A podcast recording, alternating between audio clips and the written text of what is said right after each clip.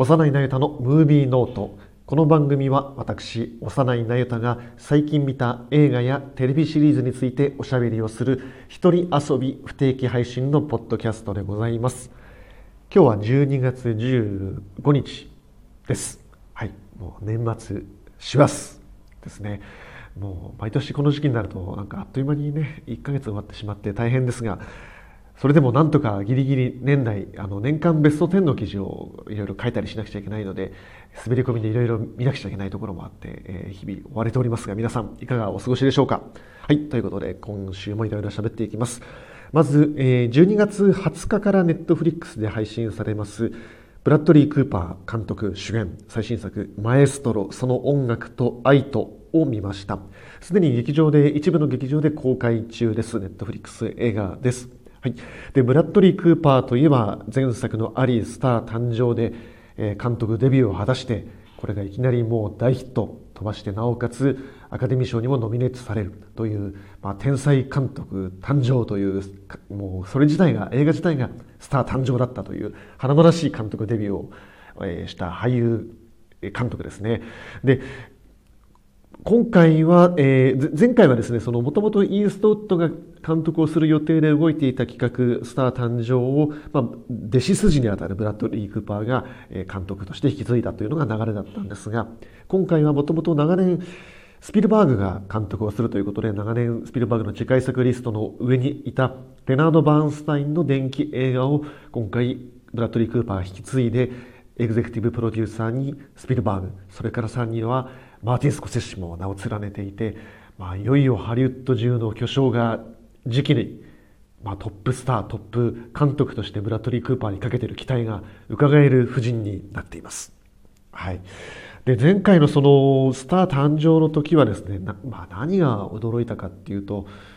とにかく演出がうまい演出がうまいしそして今回そのマエストロと見比べてみて面白いなと思ったのはスタイルがガラッと変わってるんですね。前作のそのスター誕生の時は同じ撮影監督マシュー・リバティクという撮影監督なんだけれども非常にその手持ちカメラで、えー、俳優キャラクターににじり寄っていって、えー、その男女2人レディー・ガガとブラトリー・クーパーの関係性に迫っていったという作品だったんだけれども今回はレナード・バーンスタインとその奥さんのフェリシアさんの、え夫婦愛を描く作品なんだけれどもスタイルは彼らが生きていた時代に合わせて非常にそのクラシックなえスタイルになってますね、え映画は2時間10分ぐらいの映画なんだけれども前半がずっとモノクロで進んでいって画角も非常に狭い、え画角で撮っていてそして、えー、おそらく最近の映画監督たちのトレンドでもある、えー、昔の、えー、映画監督といえば、えー、ベルイマンのオマージュもありつつさらには最近はもうみんなシネフィル監督がオマージュを捧げまくってるシャンタル・アーケルマン。とにかくヨーロッパ映画のテイストというのが今回強いなというふうに感じましたね。じゃあそういう非常にシネフィル向けの退屈な作品なのかっていうとそうとも言い切れないところがあって少し生真面目すぎるかな解雇主義すぎるかなって思ったところでものすごく大胆に場面転換をするカメラに仕掛けがトリッキーな仕掛けがあって、えー、いきなり場面がガラッと変わるっていう面白い遊びがたくさん各所に入れてあってそこはやはり今の生きている監督だしそして監督デビューして間もないブラッドリー・クーパーが非常に監督業を楽しんでるなっていうところが伝わってきますね。で彼のその作品ごとにスタイルが変わるっていうのは彼のその俳優としての特性もあるんじゃないかなというふうに思っていて彼はもともとその最初セクシースターとして人気を博してあのハングオーバーシリーズで名を出した人なんだけれども遅咲きだったんですね。ところが彼もともとそのアクターズスタジオ出身でメソッド俳優だったわけですよ。アクターズスタジオのあの卒業生たちが、えー、インタビューを受けるアクターズスタジオのインタビュー番組っていうのがたまにあの NHK とかで昔やってたんですけれども有名な話だとその中でそのアクターズスタジオ生現役生たちが、えー、聴講しに行って番組の最後にそのゲストのスターデ・ニーロとかに質問するんだけれどもその聴講しているゲストに質問する学生の一人がブラッドリー・クーパーだったっていうのは今では本当にあの普通に YouTube とかでも探せる伝説的なエピソードの一つになっていますね。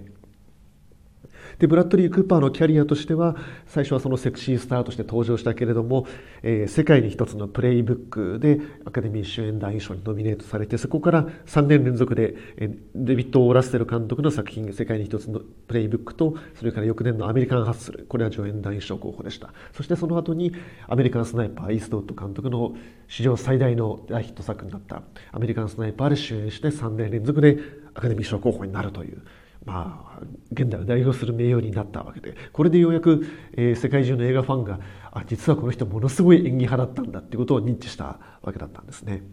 でこの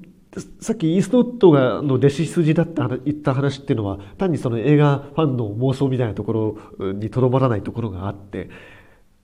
このアメリカンスナイパーの後にもう一回イーストウッド作品に出たのが運び屋だったんですねイーストウッド主演監督作ですけれどもそれはものすごいその高齢の、えー、おじいちゃん運転手が、えー、麻薬カルテルの密売人となって何何万ドルも何百万ドルも稼いでいったという実在の話を映画化したものだったんだけれどもその中でブラッドリー・クーパーはイーストウッドを追いかける捜査官の役で登場してでこの捜査官とそれから、えー、イーストウッドがあるダイナーで鉢合わせをして語り合うシーンがあってそこでイーストウッドは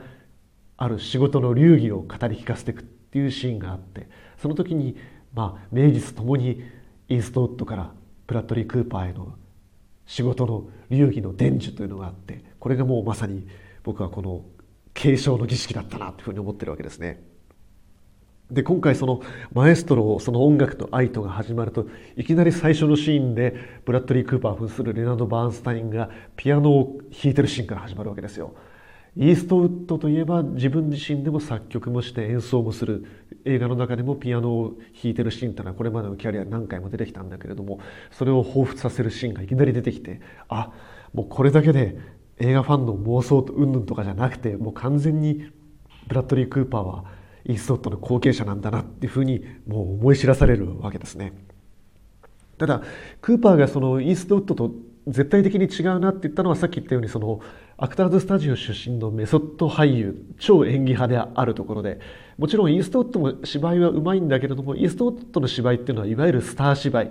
何をやってもイーストウッドっていうところにあってブラッドリー・クーパーの演技のうまさとはまた別の対局のところにある。でブラッドリー・クーパーは今回は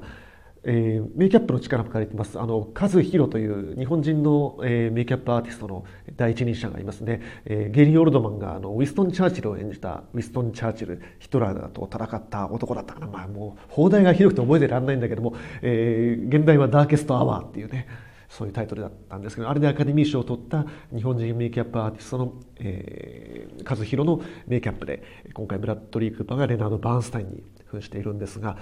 まあ今回もなりきりぶりがすごい。うん、で毎回そのアリスター誕生の時もそうだったけども彼は監督しながら役者としてもキャリアを更新していてどうしてこんなに緻密な演出が必要な映画なのにこんなに集中力を必要とする演技ができるんだろうって本当に見てて不思議でしょうがない。うんなんこの人本当本当天才だなと思うしそんな天才が天才バーンスタインを語る物語を作ってるんですね。ただ今回のこのマエストロっていうのはバーンスタインのそのキャリア全般をその俯瞰するようないわゆる典型的な電気映画ではなくて彼とその奥さんとの関係性どちらかというとそのクレジット上でも、えー、奥さんを演じますキャリー・マリガンの方が上になってます。でキャリー・マリガンは、えー、もう本当に名実ともにイギリスを代表する、まあ、名女優となったなっていうのがもう近年の彼女のキャリアなんだけれども今回もブラッドリー・クーパーはどちらかというとリードするような形で非常に素晴らしい演技を見せていますね。はい、でこのバーンスタインとその奥さんのフェリシアさんっていうふうにはどういうふうになれ初めかっていうともともとバーンスタインは気鋭の指揮者として名を成していたところで、えー、フェリシアさんと知り合う。フェリシアさんはその頃はまだまだ、えー、売り出し途中の舞台女優だったわけでで2人は恋に落ちる。このバーンスタインって本当に、まあ、魔性の人たらしというべき人当たりが良くて明るくてジョークが大好きでもういつどこの場所に行ってもそのパーティーとかその人の輪の中心になるようなタイプの人で。ただこの映画を見ているとそのフェリシアさんと意気投合するっていうのはもうお互いになんだろう相手自分に持ってないものを相手に見出す。自分自身の片割れのようにピタリと意気投合していく感じが描かれているんですね。ただ有名な話としてはそのバーンスタインはゲイだったわけなんですよ。でこの映画の中でも割とほとんどオープンな感じでバーンスタインはその自分の性的思考を表に出していたような描かれ方をしているんですね。でフェリシアさんも半ばそれは理解した上で多分それは彼の人柄もそうだしそしてその人間同士のつながり合いとして2人とも共鳴するものがあってでなおかつバーンスタインのその天才の才能に惚れ込んでいた部分もあって結婚してそして3人の子供に恵まれるところがバーンスタインはその自分の弟子になるような若い演奏者たちと男の子たちとどんどんどんどんその付き合っていくんですよ結婚生活がありながら。でこれ見てるとですね思い出すのは今年の上半期に公開されたトッド・フィールド監督ケイト・ブランシェット主演の「ターン」なんですよ。でターンはあれも重要なモチーフとしてバーンスタインが出てきてターンの師匠として精神的な師匠としてバーンスタインが存在するわけでそしてバーンスタインと同様に偉大な指揮者であり作曲者でもある音楽偉大な音楽家として共通のキャリアを歩んでいるのがターだったわけでそしてターも同じようにレズビアンで。そしてただしターの方は今の今を生きる人だからオープンリーなレズビアンであって。でも自分の楽団にいる若い演奏者に手を出していって家庭をないがしろにしていくっていうところが一致してるんですよね。でこのマエストロの中ではフェリシアさんは本当にずっとずっと耐えていく。ですごく印象的なシーンはバーンスタインがミサ曲を書き上げてようやく出来上がったぞって家族のみんなの前リビングで楽譜を持ち上げて報告すると子供たちが「パパおめでとう」って喜ぶんだけれどもフェリシアさんはそれを聞いた途端にバッと家から飛び出していってそして庭にあるプールいきなり服のまま飛び込んでいってそしてプールサイプールの底で膝を抱えて泣いてるシーンがある。これが非常にこのフェリシアさんの心情物語ってるなと思って僕はもうそこ何も語られないんだけれどもそれを見た瞬間にフェリシアさんがあこの人はまたものすごくものすごい偉業を成し遂げてまたもっともっと手の届かないところに行ってしまうんだわっていうような気持ちが伝わってくるんですよ。で僕はこのマエストロっていうのは、まあ、よよくできてる映画だし素晴らしい演技に彩られた素晴らしい電気映画だなと思うんだけれども新しくはないなと思ったんですよね。この芸術家偉人伝の陰でそれを支えた耐える妻像っていうのはもう何度も何度も何でも何でもずっとやり尽くされた主題テーマでそれを今回もやっているしそこに新しい着眼点っていうのはあまりないです。うん、そしてキャリー・マリガンのキャリアを置いても彼女が非常に素晴らしいもう名女優に成長していて貫禄があって優雅でブラッドリー・クーパーをリードしていて絶対アカデミー賞にノミネートされるだろうしただ彼女のキャリアを見渡していくと近年は本当にそういう貴婦人の役が増えてきていて「えー、時の面影」というネットフリックス映画これ本当に素晴らしい映画なんで見てない人はぜひ見てもらいたいんですけれどもこれとかあと近年だと「ワイルド・ライフ」とかですね。あと「マッド・バウンド」とかは、えー、遥かなる群衆とかいろんな作品で非常に素晴らしいイギリスの女優として風格ある演技をしているんだけれども彼女のやはり革新的なキャリアにおける革新性のある作品というのはプロミッシング・ヤング・ウーマンだなと思うしこの素晴らしい演技派をイギリスのコスチュームプレーのが得意な時代劇が得意なタイル妻を演じさせたらピカイチのそういった一演技派にとどめておくにはあまりにももったいないなってことが改めて僕は認識してしまったなっていうのはありますね。うん、そして今ターと比較したようにターの後では古いんですよ。ターがやはりそういった天才の傲慢性天才が無自覚に得ていくその権力性っていうものをあんだけ赤裸々に冷徹に恐ろしく描いていった直後にこのバーンスタインの天才がゆえの無邪気な権力性その奥さんに対するまあなんだろうな、うんまあ、冷たさですよね本人は自覚してないというか許してくれるだろうっていうね高をくくってる部分もあるように見受けられるし映画の中では。っていうことはやはりターの後では古いんですよ。ターの後では奥さんはもうすぐ見限って出てっちゃってその後一切ターとは交流を断っていたし子供にも一切合わせなかったし。そういうものはもうターでしっかり断罪をされていてでターはそこからの再生っていうことにすごく時間をかけた映画だったけれどもこっちのバーンスタインマエストロに関してはやはりその偉大な才能のバーンスタインっていうのを称賛するにとどまってる映画だなともちろん称賛されるべき天才ではあるんだけれども。という意味で一昔前の映画だなというふうに思いました。これは長年ずっと企画が棚上げされていて前に進まずに来てしまった弊害だなと思いますね。長年映画化されてこなかったせいもあるなあるなというふうには僕は思いました。はい。なので今年を代表する映画の一本ではあるけれども、まあ、すでに今この時期になるとアメリカの映画賞がどんどん発表されてますけれども作品賞候補のトップ5には入ってないですね。10本作品賞ノミネートを上げる賞だと10本には入ってるけれどもっていうところが、まあ、僕も同調できる素直な率直な感想だなというふうには思いました。はい、ただあの全然あの見逃してはいけません。見るべき映画です。何よりもブラッドリー・クーパーという素晴らしい才能のキャリアがまた、えー、一歩前進している重要な重要な作品なので、えー、ぜひこれはまた見ていただきたいなと思いますしもうザあのザ・キラーの時とかも言ったけれどもネットフリックス映画は基本的に家で見ることを前提としてません。あの音響にしろ映像にしろ映画館で見ることを前提としているように作られたちゃんとした映画なのでできれば近くの映画館でやってるようだったら映画館で見てほしいです。全編ずっとバーンスタインの書いた曲バーンスタインの指揮した曲がずっと鳴っていてそれ以外の曲は一切使ってなくて一種のバーンスタインミュージカル映画みたいにもなっていて音も聞き物だし何よりさっき話したマシュー・リバティックの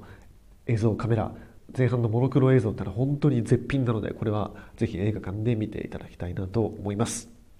そう。その新しい新しくないの話になった時の話なんですけれどもその前作のアリスター誕生は新しかったんですよ。何かっていうとあれは4度目のリメイクだったんだけれどもその2010年代後半の、まあ、アイデンティティポリティクスの時代においてそのネオウーマンリブの時代において女性が新たな環境にどんどんどんどん自分で踏み出していく一方で男は自分のいた環境から抜け出せずに崩壊していくというあのスター誕生の物語というのを焼き直した時に2010年代後半の雰囲気とぴったりマッチしたっていうところでアリースター誕生っていうのは非常に画期的だったしブラッドリー・クーパーはクーパー版は画期的だったし重要だったしそして彼の才能がより一層光ったわけですよ。あそこで見せたクーパー自分自身で演じていたあの男の無様さ不器用さっていうのも男の弱さっていうのがきちんとあの時代に今の時代にマッチしていたわけで。そういう意味も含めて今回の「マエストロ」っていうのが僕は素晴らしい映画だけれども今の映画ではない。新しくはないな。なおかつターが出た直後ではその輝きは鈍いなっていうふうに感じてしまったんですこれは本当に芸術っていうのは順番残酷なまでに世に出る順番っていうのが重要なんですよね。ターより1年早ければもっと光り方が違った映画だなと思うけれどもターよりも1年たった1年遅かったばかりに僕はそれだけで出遅れたなっていうふうに思ったわけですよ。本当に芸術って残酷だなっていうふうに思います。次に紹介するのは12月15日から劇場公開が始まっていますフランス映画です。トラン・アン・ユン監督のポトフ美食家と料理人という作品です。でこれ面白かったんですね。これこの放題とあと YouTube でぜひあの予告編見てほしいんですけれども予告編で全くもって魅力が伝わらない。あのこれこの予告編見て見に行こうって思う人はなかなか少ないんじゃないかなと思うし全然この魅力映画の特徴を捉えてないんですっていうかむしろ捉えられない不思議なユニークな映画なんですね。で僕びっくりしたんですけども始まって最初の20分ぐらいはずっと料理を作ってるシーンなんですよ。でこの主人公たち、えー、ブノワ・マジメルとジュリエット・ビノシュが演じてますけれどもこの人たちが一体何なのかどういう関係なのかもわからないし一体これがいつの時代なの話なのかもわからない。とにかく古めかしい雰囲気服装はしているので今じゃないなってことだけはわかるんだけれどもいつどの時代のどの場所なのかもわからない。フランスのおそらくその、まあ、田舎にある大きな邸宅なんだろうというキッチンが舞台になっていてでそこを、まあ、広々とした石造りのキッチンなんですね。でそこでブノワ・マジメルが朝起きてやってくると、え、ジュリエット・ビノシュが、えー、キッチンで働いていて女中さんがいて料理を作っている。そしてブノワ・マジメルも加わっていって一緒に料理を作っていく。その料理を作っていく一工程をずっとずっと見せていくんですよ。誰のために作ってるかもわからない。何なんだろうこの映画は。それが約20分も続くんですよ。ところがこれが不思議なことに面白い。映像が非常に美しくて窓から外がもう晴天です。外からその周りはきっと森に囲まれていて木漏れ日のような明るい光が差し込んでいて。でこの映画音楽も一切ないんですよ。で外のその鳥のさえずりとか風が吹いて木々がざわめくような音それだけが聞こえてくる。その中でブノア・マジメルとジュリエット・ミノシがずっと料理を作っている。これ何なんだろうと思って。でもその料理を作っていく工程を見ていると非常に彼らのその探求心みたいなものを感じるんですよね僕はその好き嫌いはなくて何でも食べるだけれども基本的に何も特に食にこだわりがなくて何を食べても美味しいと言ってしまうんですよ。で何かそのねあれが美味しいからちょっと並ぶけど食べに行こうよとかねそういう並んでまで何かを食べたいと思ったことも一切ないんですよ。まあ、何でも何食べても美味しいっていうからまあ喜ばれるねっていう作る人に喜ばれるねなんて言われたりするんだけれども本当に料理が得意で人に振る舞うののが好きな人から言わせるとお前は何食ってもうまいって言うから面白くないって言われちゃうんだけれどもただ僕その料理が得意な人とか食にこだわりがある人ってのは本当に幸せだなっていうふうに思っていて本当にどうやったらどういうふうに一工夫したら美味しくなるんだろうとかどういうふうに作っていったらどういうふうに盛り付けをしていったら美味しいと思ってもらえるだろうか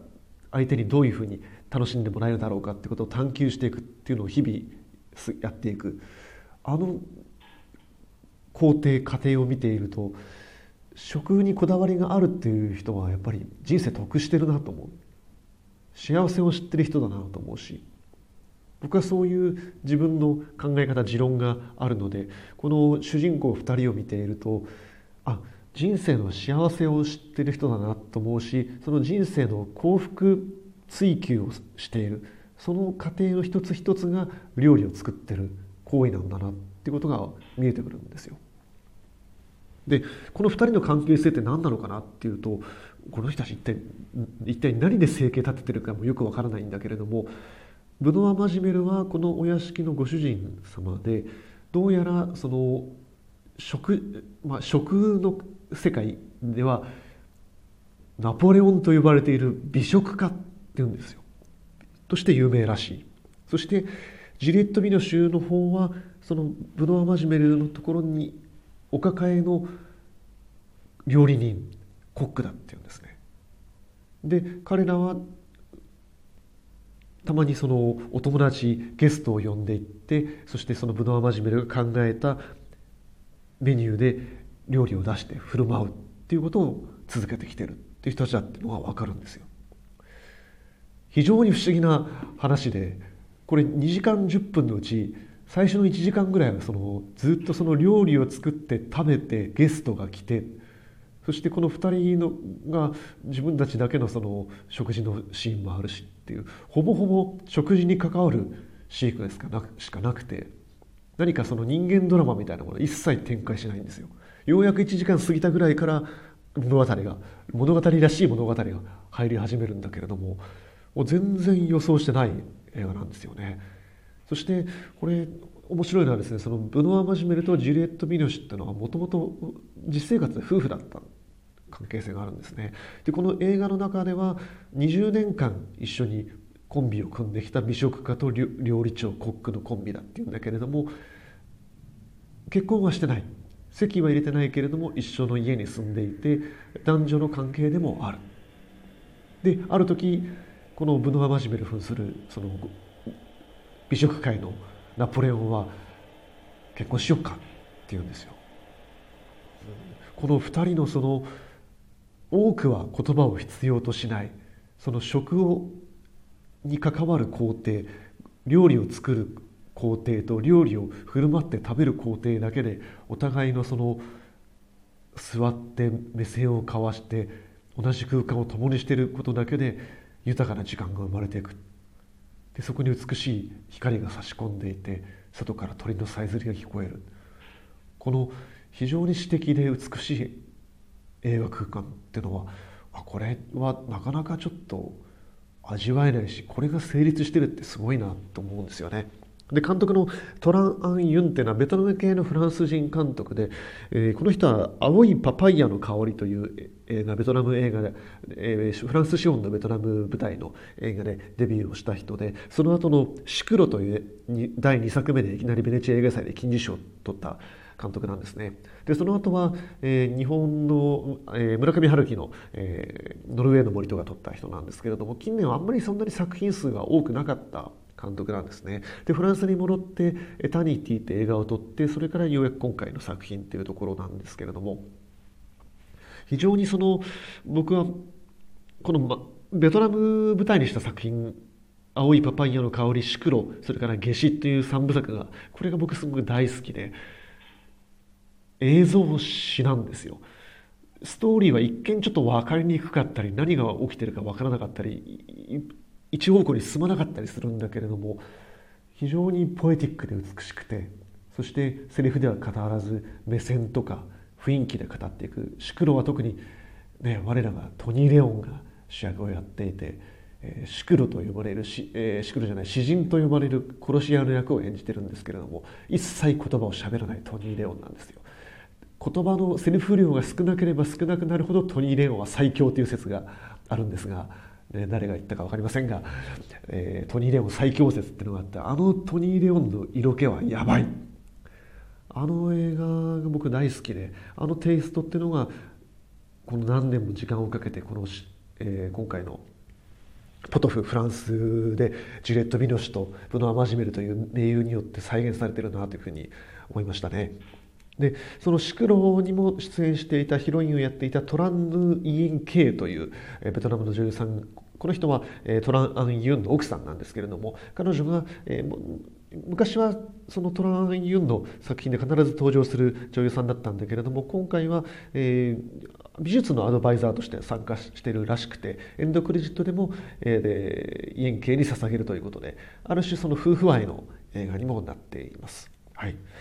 ジュレット・ビノシュは僕が今年見たのだと今同じタイミングで公開が始まっています「ウィンターボーイ」という作品。これ全然紹介してなかったな、えっと、クリストフ・オノレ監督の作品で今劇場公開中なんですけれどもこれで、えー、主人公の男の子のお母さんの役を演じてますね。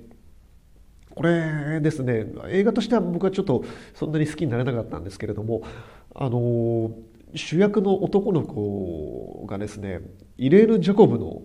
息子さんなんですよ。イレーヌ・ジャコブって誰かっていうと2人のベロニカとかトリコロール赤の愛に主演していた女優さんで90年代前半に活躍していた女優さんなんですけれども彼彼女の息子さんなんですね。非常に目元目線がそっくりでちょっと目線を伏せた時なんかもうお母さんそっくりなんですけれども。でジュリエット・ビノシュは同じそのトリコロールシリーズトリコロール青の愛あのキシェロフスキ監督の作品ですけれどもトリコロール青の愛に主演をしていた女優さんででトリコロール青の愛っていうのは夫が突然交通事故で亡くなってしまって残されてしまったジュリエット・ビヌシュの、えー、悲観と再生を描いた作品だったんだけれども今回この「ウィンターボーイ」ではやはり旦那さんがいきなり交通事故で死んでしまう、まあ、主人公の男の子の要するにお父さんですねが死んでしまうっていうところから始まっていてあなんかね時は流れたなと思いましたね、うん、で非常にその画面の作りも青みがかった作りで多分クリストフ・オノレ自身もトリコロール青の愛ケシェルフスキーはかなり意識してるんじゃないかなとは思ったんですが最近のジュリエット・ミノシの活躍は、はい、そんなところで出てましたね、はい、そしてブノア・マジメルの方はこの番組ポッドキャストでも前に紹介しましたあのパリの記憶で、えー、出演をしていました。もうすっかり貫禄が出たフランスの名優の一人になっていますね。はいということで、えー、非常にあのポトフ美食家と料理人は事前情報から全く想像がつかない魅力を持った作品です。これ本当に映画館の劇場空間でこそこのトラン・ユンの詩的な映画館、えー、して映画史ですねそういう意味ではね、えー、空間というのが再現できない映画じゃないかなというふうに思いますのでぜひちょっとお近くで上映している人は覗きに行ってみてもらいたいなと思います。はい、もう一本も12月15日から公開です。えー、アメリカ映画でティルを見ました、えー、試写で見せてもらいました。結構前に試写やってたんですね。これもともと昨年の今頃アメリカで公開された映画で日本では9月ぐらいにもう配信スルーで日本劇場公開なしっていうふうに最初アナウンスをされていたんだけれども急遽劇場公開が決まりました。まあめでたいことです。はい、まあ、多分これもアメリカハリウッドのストの影響で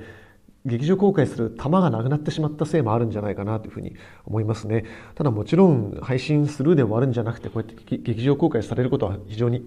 重要だと思います。ただこれ非常にその何て言うんでしょうね。なんかその補助線が必要だなと思って客中がいろいろ必要だなっていうところでちょっとその辺少しだけおしゃべりできればなと思ってるんですけれどもまずティルっていうのは何かっていうとエメット・ティルという人の名前なんですね。でこの人はこの人はってこの男の子なんです。1955年に殺害された、えー、まだ当時10代の男の子なんです。エメット・ティル殺害事件というふうに、まあ、俗に言われてるんですけれどもでもともとこのエメット・ティル、えー、愛称はボボというふうに呼ばれている男の子なんですけれども彼はシングルマザーのお母さんと一緒にシカゴに住んでいたんですが親戚を訪ねてミシシッピに一人で行くんですねで向こうで親戚のお家に厄介になっていてっていうところだったんですがある日その白人に暴力的な白人至上主義者に捕まってしまってリンチの末に殺されてしまった。というような事件があってでこれがまあ後の、えー、先週も話しました「ラスティン」という作品で話しました公民権運動の、えーまあ、一つ大きなうねりの一つになった、まあ、痛ましい事件なんですね。はい、で主演しているこの、えー、主人公はこのティルのエメット・ティル君ボボのお母さん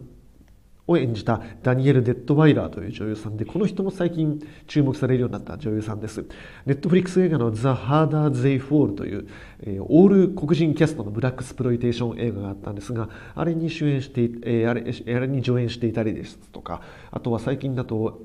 えー、日本で U-NEXT で見ることができるステーション11というテレビシリーズがあるんですがこれ僕大好きなんですけれどもこれでも、えー、物語の中の重要な鍵を握るキャラクターとして登場していた演技派の女優さんですね。で彼女が、まあ、とにかくこういう痛ましい事件のお母さん役なので、まあ、力演でもあるんだけれども非常に僕が素晴らしいなと思ったのはオープニングなんですねシカゴに暮らしている2人が描かれるんですけれどもこの幸せな空間子供と息子と一緒に暮らしている幸せな空間に満足げな満ち足りた表情を浮かべているお母さんなんですがふと何か不安が不安の色がさしてくるんですよ。ミシシッピに一人出して大丈夫だろうかなんかそのセリフでは何も語られないんだけれども表情の変化限りがさしていく表情の限りだけでこの後の悲劇を何か予兆させるかのような非常に素晴らしい心理演技を見せていますね。はい、でこのボボ、えー、エメット・ティル君が誘拐されてしまったことによってお母さんはミシシッピになんとか、えー、つてを求めて息子の行方を探そうとするんだけれども当然警察は白人がほぼ主なっているわけですから警察に助けを求めることもできないさあどうするってなった時に黒人のその有力者がいるところに連絡をして、えさらにそこから、え白人の有力者に、え助けを求めたというふうに結局政治的な力を借りざるを得なくなってくる。でこの事件に関わってくるのがやはり前回のそのラスティンでもお話ししました NAACP 全米有色人種地位向上協議会が関わってくるんですねで彼らが力を貸してこのエメット・ティル君の捜索をしたりとかあと後のその葬儀これがまたアメリカでものすごく、まあ、物議を醸すといいますかものすごく人の注目を集める葬儀になるわけですけれどもこの葬儀に力を貸すのがこの NACP なわけですけれども彼らとしてはやはりさっき話したようにその公民権運動の一端とするためにいわゆるその政治利用の側面もあってこのお母さんに接触している部分があってでお母さんはそんな息子の死を政治利用させたくないとは言うんだけれども痛ましいのはその息子の死体がミシシッピからシカゴに届いていざ見聞をして対面したらあまりにもむごい惨状でお母さんはでもこの遺体の惨状を全員が見るべきだっていうふうに決断して葬儀は棺の蓋を開けたままやるって決行するんですよ。でこの葬儀の様子様子っていうのはですねこの映画でもそのご遺体に対面する参列者の人たちの表情を一人一人ずっと映していくんです。その表情だけでどれだけ痛ましいかっていうのが伝わってくるんだけれども一方でこの葬儀がもたらしたムーブメントっていうのはどういうものだったかっていうのは実はサブテキストとして一本見ておくと面白いなっていうのがありましてこれはやはり UNEXT で配信されている HBO のテレビシリーズで「ラブクラフトカントリー」という作品があるんですがこれはやはり同じ時代50年代から60年代にかけての時代を舞台にしたホラー映画、えー、ホラーテレビシリーズなんですけれども H.P. ラブクラフトという小説家怪奇小説家の世界観を元にしながら当時の、えー、黒人文化を描いていくというオカルトホラーまあ、黒人差別ものっていう非常に変わった、まあ、ジョーダン・ピール以降の作品だなっていうところはあるんですけれどもになってるんですね。でこの中で第8話がですね「黒人少年ボボ」というタイトルになっていて主人公の一人の女の子が実はこのエメット・ティル君ボボとお友達でお葬式に行く。お葬式に行くと真夏のそのシカゴでは教会の外までボボの遺体の腐臭が漂っていてそしてその遺体を見た人たちが外で嗚咽してなおかつその復讐で嘔吐してというようなものすごい惨状になっていて人がごった返していて一方でその教会の周りにはありとあらゆる政治団体が詰めかけていて、えー、演説をしているシュペレヒコールをしているというような状況が起きていてこのエミット・ティールのお葬式っていうのが一体どんな状況だったかっていうのはこのラブラブクラフトカントリーでも垣間見ることができます。で重要なテーマとしてはやはりこの政治利用はさせたくないと思っていたお母さんが結局その公民権運動に関わ関わってことになる過程っていうのは何なのかっていうとセリフで非常に端的に言われてるんですよ。私には関係がないと思っていたけどそうじゃないっていうもう全てはそれなんですよ。ね政治って関係ないからとかよく言いがちになっちゃいますけれども関係ないことなんてないですよ全ては生活に絡んでくるんです。僕たちが生きる人生に絡んでくる問題であってどこで何が起きていて戦争が起きていようが貧富の格差があろうが何か病気があろうが全部僕たちと地続きなもので関係のないものはないんだってことを改めて思い知らされる映画です。そのためには何かっていうと自分が声を上げて行動しなくちゃいけないわけです。ということをこのティルが改めて僕たちに感じさせてくれる映画でしたね。はい、ということで、えー、こちらも12月15日から劇場公開されています。今週も幼いなゆたのムービーノートをお聞きいただきありがとうございます。番組の最後にお知らせです。幼いなゆたのムービーノート公開収録イベントをやります。年明け2024年の1月8日月曜日、成人の日に東京都内、私、あの、東京都内に在住ですので、東京都内で実施いたします。内容は2023年のベスト映画とテレビシリーズそれぞれ10本ずつを選出する2023年ベスト回を収録します。詳しい内容につきましては、この番組の、えー、ポッドキャストの詳細ですね、えー、レジュメの部分にページに誘導するリンクを貼っておきますので、そちらからぜひ、えー、詳細を見てみてほしいなと思います。お近くの方はぜひ遊びに来てください。お待ちしております。